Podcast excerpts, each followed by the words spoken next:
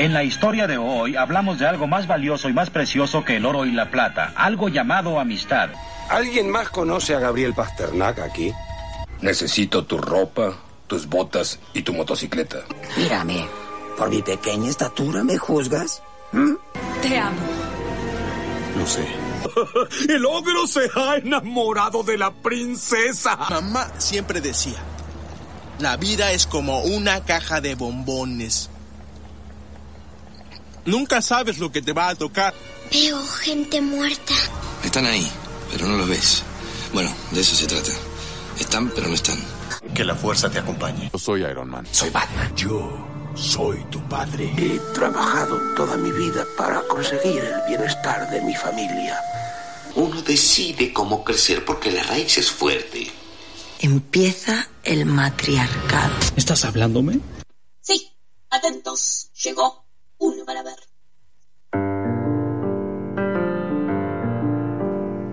34 minutos pasaron de las 18 y ya la tenemos a ella aquí con nosotros. Hola Romy, ¿cómo estás? Hola Mailu, hola Tincho, hola Sole, ¿cómo andan? Eh, qué placer estar acá, los extrañé un montón. Traje el frío, disculpen, traje el frío con Ya venía con viniendo no desde hace un ratito, no. No Hoy sos un- vos, Romy, es el invierno. Un día traicionero, muy cálido a las 3 de la tarde, eh, pues no, ahora hay una neblina y un fresquir que es tremendo, pero bueno, acá estamos, eh, vamos a dar recomendaciones, recomendaciones para sacarnos el frío y para pensar. Vamos a ¿Qué? pensar un poco juntes. Eh, a ver, son dos películas que eh, estaban en mi cabeza hace tiempo y no quiero decir como no sabía en dónde ponerlas, pero la realidad es que haber vivido el eh, 3J la semana pasada, el 3 de junio es el séptimo año del Ni Una Menos y Ni Una Menos es un montón de cosas, ¿verdad? No es solamente que nos maten, nos violen, que es como el peldaño más alto de- del patriarcado, sino es todo lo que ocurre antes de un evento así. Y traigo dos propuestas. La primera es eh, bastante eh, compleja, tanto de explicar como de, de ver. Eh, se llama María Alta, es de una directora que también la escribió, que se llama Verónica Chen. Una directora que, si siguen su filmografía, el espacio de la mujer y la feminidad en sí es un trabajo que viene haciendo desde siempre, con lo cual creo que es su mejor película. Yo tuve la posibilidad de laburar con ella en una anterior que se llamó Rosita, eh, pero María Alta me parece que es como la mejor de su carrera. Eh, es una peli eh, que se estrenó en el Festival de Sundance. A mí me gusta mucho el Festival de Sundance porque sería como el Bafisi Chete con dinero, ¿no? Donde Claro. está Netflix y te compra la película. Pero bueno, Sundance eh, solió ser en sus inicios un festival indie. Eh, hoy ya las plataformas van a ver lo nuevo. Entonces vamos a hablar de una película que quiero que sepan que no es un relato clásico.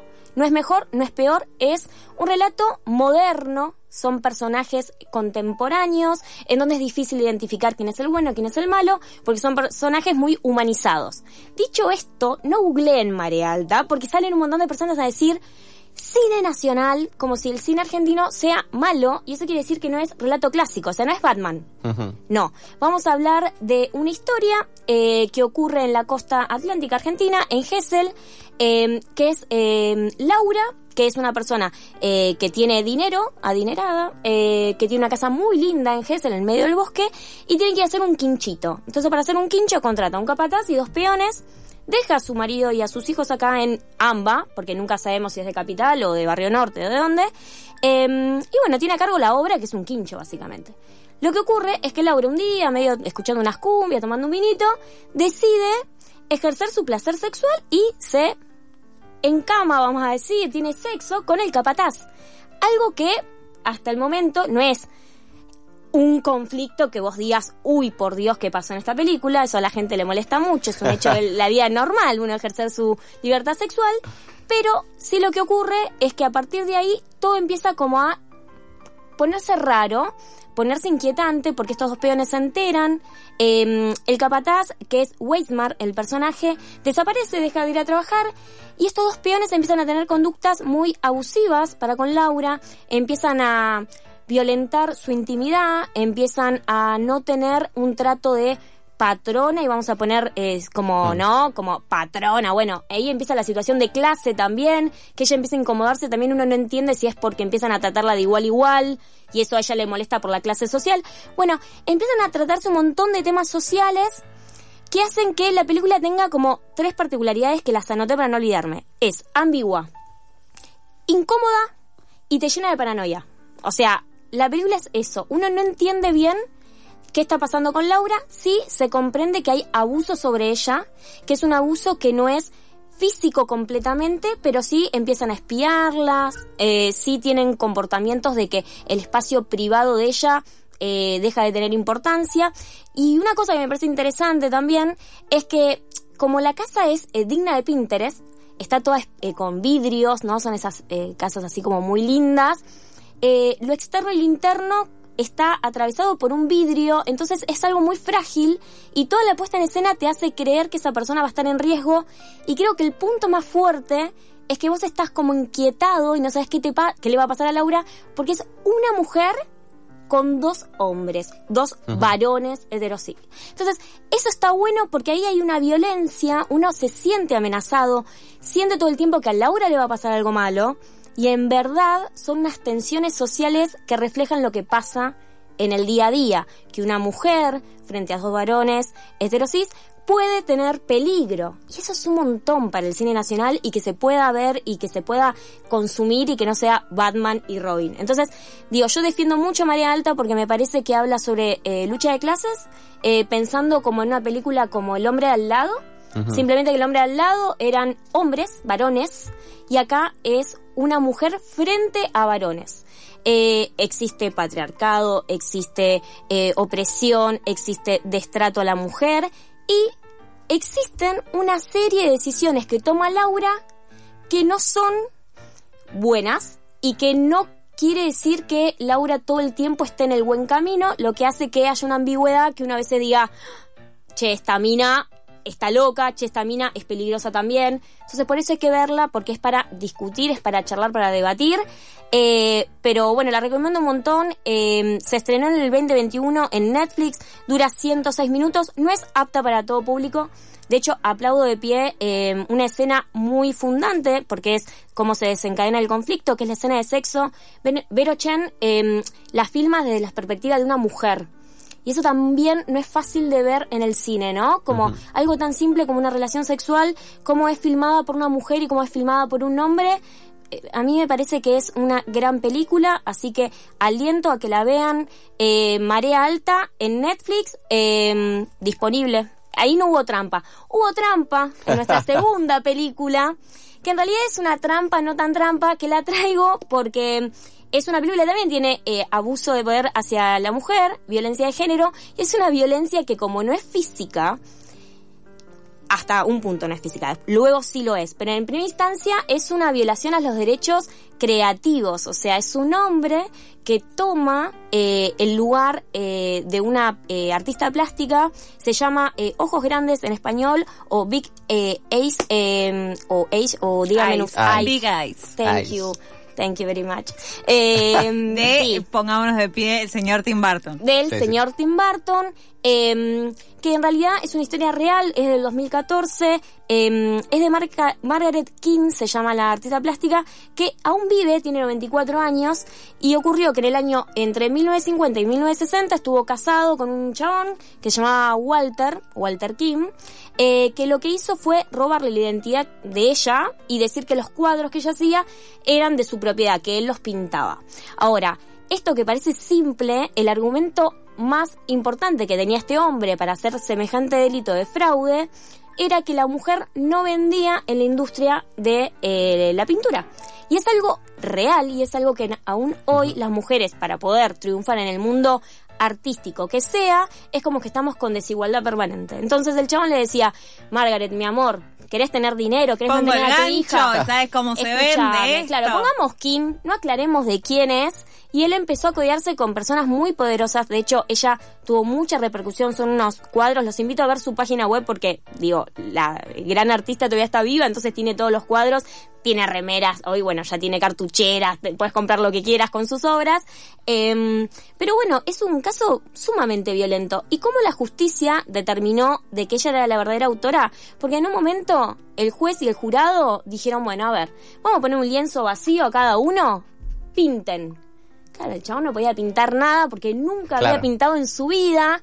Y ella, de hecho, pintó un cuadro que se llama 244, que es la resolución del juicio, lo nombró así, y a través de poder demostrarle a toda la sociedad, porque el jurado es como un resumen de la sociedad, de que ella era realmente la talentosa en el asunto, pudo ganar el juicio y a recuperar su obra. Es como una gran locura y no pasó hace tanto, fue en, el año 60 eh, el juicio, así que bueno, véanla, ojos grandes, está en un español de Madrid, o sea, horrible porque está en una resolución muy baja. Eso fue lo que pasó. Yo la quise ver porque quise hacer la tarea para esta columna porque intento ser eh, aplicadísima, aplicadísima. Intento ser una persona aplicada, pero claro, puse Amazon Prime, que es a donde está disponible la peli, y era subtítulos no disponibles. Exacto. O sea, yo te entiendo un poco inglés. No me puedo bancar una peli completa sin un subtitulado. Te comprendo. Y tampoco estoy, porque ya también estamos grandes y hay cosas que a mí no me gustan. y una de esas cosas que no me gustan es ver películas dobladas al español. Ok, igual tengo una cosa para defenderme. En español de, de o sea, el español europeo, claro, no quería decir gallego, pero, vamos a decirlo. Acá se puede decir todo, lo íbamos a decir igual. Pero sí es lo un programa crudo y Eh, sincero. El español europeo eh, ocurre que está en YouTube en una resolución 260, tipo, no la vean si no es en un celular. Pero en Amazon Prime está en español latino. Te ofrezco un español latino No, no, que no, no. me lo va a comprar. No, no sé, no sé, no, sé. no me lo va a comprar. No, Sole está conmigo igual. Ok, ¿inglés sabes, Sole? So, so, ok. Por eso, o sea, no estás para ver Bueno. tampoco una peli completa sin subtítulos. Bueno, es mucho, tengo, es tengo mucho. dos, dos oportunidades más, que es que la compren. Sí, vos crees que... No, una la pueden comprar, la pueden comprar en Google Play o en eh, YouTube Match, o sea, eh, Watch o Watch, como se diga, eh, por 600 pesos. ¿Qué? No es tan caro. Pero me sale más caro que ir al cine. Bueno, ¿Qué bueno, dice no es tan caro. O ¿Qué me está pueden hacer mano, tapo el ojo El y con la otra googleo y me lo descargo, Ja. que eso está habilitado. Tim Burton está de acuerdo con lo que yo estoy diciendo. Es una peli de Tim Burton. ¿Está no- chequeado? Está chequeadísimo, lo llamé antes de venir y me dijo, Romy, dale para adelante. Me lo dijo él, ahora, me lo dijo en español encima, porque yo no hablo inglés, imagínate. Lo que sí hay que entender es que no vamos a ver una peli de Tim Burton. Imagínense en que las obras de esta artista tiene ojos sumamente grandes y son muy oníricos los personajes, con lo cual obviamente Tim Burton era un fanático de esta persona y por eso aceptó dirigir. No escribe Tim Burton. Sí, es una película bastante extraña para hacer de su filmografía. Hay algunos momentos oníricos y algunas cosas que son muy de él, pero luego el resto es vida real. Eh, así que digo, tengan en cuenta que no van a ver a mano, eh, joven mano de mano de tijera, tijera. no. Digo, no, no, no, no, es una biopic. Pero, Igual Ojaldre con el joven mano de tijera. No sé si estamos en momento de charlar de no, Johnny. no, no, no, podemos- Todavía no. falta un juicio aparte, ¿no? No, Todavía- no, ya está, es No, uno sí, pero ahí falta el otro. Son dos juicios. O sea, está el de ella, pero ahora el de él no tiene veredicto todavía. El de él sí tiene Y veredicto. el de ella falta entonces. Oh, hay uno que falta. El de chicos. ella no sé si va a existir. No sé. Bueno. ¿eh? Silencio de radio. No lo sé. ¿Sabemos, Sole, si va a existir el de ella? No sabemos. Para mí no. Para vos no, ya quedó anulado. Para mí ya estamos. O Ok. sea, ganó él y chao, picho. Ya no puede ella acceder a su reclamo. Podrá tal vez apelar a alguna Apelar. cosa, digo, como esas Bueno, yo hoy estuve hablando con ella y me dijo que apelaba. Momento Todas jurídico las en Viajeros prim- del... primicias. Eh, eh, pero antes de como de seguir distrayéndome, quiero decir que esta actriz, eh, esta mm, eh, artista plástica que se llama Margaret King, eh, hace personajes que son eh, niños, mujeres y animales, y me parece súper interesante que no pinte varones. o sea, claramente eh, me parece que es súper feminista y me parece que con todo lo que vivió, eh, varones a no retratar. La verdad que quedaron fuera de su obra, así que eh, son mis dos recomendaciones del día. Y no fui al golpe eh, bajo, o sea, no, no traje después del eh, 3J eh, eh, una, un documental como todos los que hay en Netflix, que ahora son tremendos, hay muchísimos documentales sobre violencia de género, sino que traje dos para pensar. Sí, la de Tim Burton es ATP, eh, Marea Alta pues no, pero sí para ver con adolescencia más 16. Y antes de terminar mi columna, eh, lo estuvimos hablando antes fuera del aire, eh, quiero pedir un, hago un llamado de justicia, obviamente de mi lugar muy pequeño por el caso de Arcoiris. Eh, pueden seguir la cuenta de Instagram, que es súper importante dar visibilidad, eh, compartir. No importa si sea tu mamá, tu abuela, tu papá, tu primo, hay que empezar por algún lado. Se tiene que enterar todo el mundo que hay un caso de injusticia enorme para con nuestra niñez. El caso Arcoiris es sumamente grave y está pasando ahora en La Rioja. Así que, por favor, oyentes, eh, compartan y bueno, espero que prontamente se haga justicia para con Arcoiris. Sí, además el caso de Arcoiris ahora en particular trae aparejado un caso de censura muy grande con una periodista que venía siguiendo el caso, eh, que le sacaron todos sus elementos de trabajo por un llamado de la justicia, bueno, algo que no se había visto en nuestro país, que no se veía al menos hacía muchos años, así que bueno, hay que estar ahí atentis y con la escucha abierta. Tal cual, tal cual. Hay que estar eh, atentos y controlar de que no haya eh, censura, controlar que se haga justicia y que básicamente se respeten los derechos de la niñez. Es algo tremendo, lo tengamos que hablar de esta manera. Está pasando ahora. Digo, es como hay que hacer historia ahora, no hay que hablar eh, en pasado ni hay que hablar en futuro. Es el presente, está pasando ahora en nuestro país, en La Rioja, así que atentos y compartamos y apoyemos eh, lo que podamos. Gracias, Romy. Por favor, Gracias, gracias, a ustedes.